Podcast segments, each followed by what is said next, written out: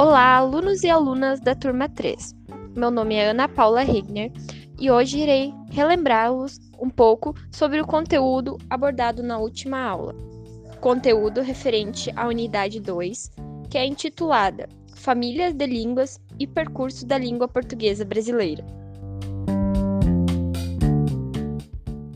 Há aproximadamente 4 mil anos, ainda durante o período pré-histórico, os povos da região da Ásia, eles criaram um código linguístico que foi considerado a origem das principais línguas registradas até hoje, a língua indo-europeia.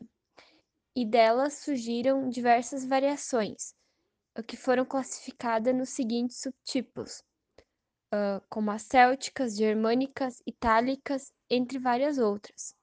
E dessas variações, então, surgiram novas variações uh, que consequentemente apresentaram ramificações e assim sucessivamente. Só para lembrar que o tronco indo-europeu ele é considerado uma língua hipotética, porque não há comprovações de que tenha acontecido exatamente da forma como a gente vê. Uh, como, por exemplo, uma dessas variações seria então a língua itálica, que é dominada latino-falisco, e ela, ela se ramificou e deu origem ao latim. E o latim, então, que também uh, se dividiu uh, em outras línguas, como, por exemplo, o português, o espanhol e o italiano. Sobre a história da língua portuguesa, em meados de 218 a.C., a civilização do Império expandiu seus domínios na Península Ibérica, instituiu sua cultura e seus costumes, além de denominar que a língua local passaria a ser o latim. Uh, assim, então, o latim ele se dividiu em dois subgrupos, o latim clássico e o latim vulgar. O primeiro ele era falado pelas pessoas cultas da nobreza e o segundo uh, em pessoas que não tinham tanto domínio de recursos estilísticos da língua, como por exemplo os comerciantes.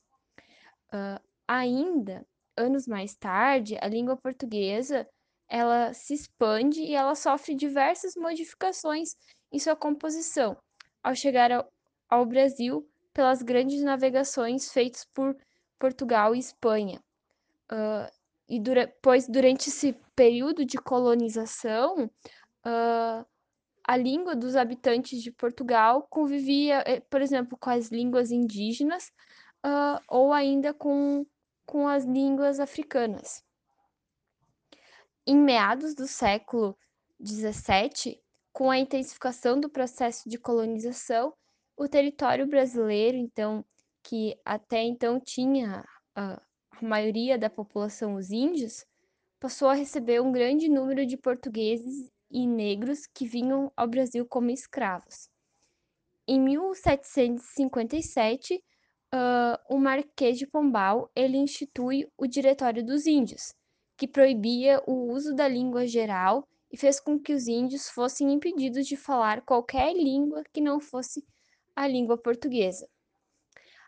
Uh, ao fim da primeira metade do século XX, uh, no governo de Getúlio Vargas, no Estado Novo, uh, foi instituída a campanha de nacionalização, que, dentre as medidas propostas, determinava que as aulas só poderiam ser lecionadas em língua por portuguesa por professores brasileiros em escolas cujo, cujo nome deveria ser português. Depois uh, desse processo histórico, uh, a gente passa a conhecer duas variações desse português: o português de Portugal e o português do Brasil. O português de Portugal, que sofreu influências uh, do francês na sua formação, enquanto o português do Brasil sofreu influência tanto das línguas indígenas quanto das africanas.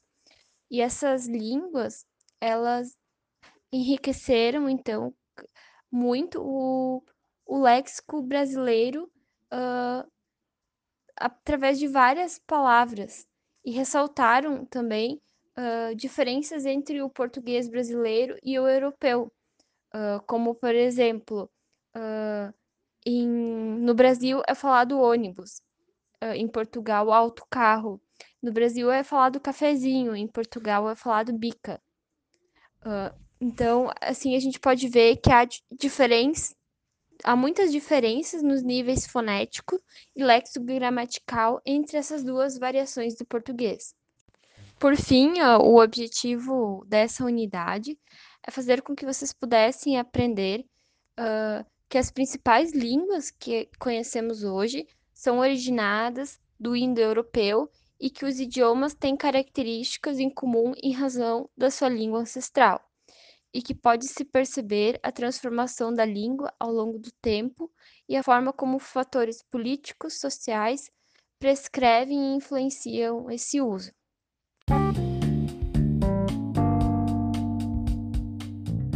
Conforme o cronograma, para a próxima semana disponibilizaremos um questionário no Moodle uh, com algumas questões do Enem sobre a temática trabalhada nesta semana.